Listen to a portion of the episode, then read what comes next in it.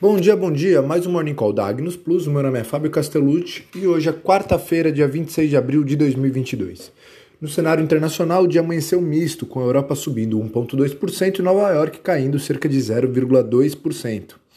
Essa madrugada, a Ásia andou 0,3%, mas o índice VIX, o índice que mede o medo do investidor, segue no 0 a 0. O petróleo cai cerca de 0,5% e o minério de ferro já anda 2,3%. A China prometeu suporte econômico à sua população e, após medidas mais severas em Beijing, a população correu atrás de suprimentos e a escassez de produtos começou. O mercado já está preocupado com possíveis impactos na cadeia de suprimentos globais.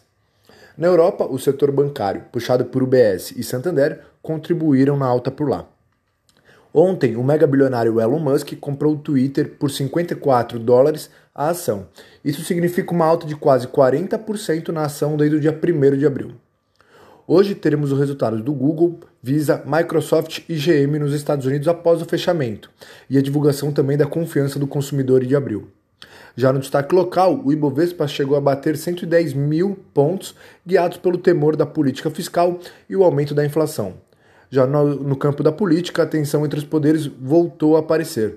Isso se dá por conta da fala do Jair Bolsonaro, que é o nosso presidente, criticando o Supremo, é, no caso do deputado Daniel Silveira.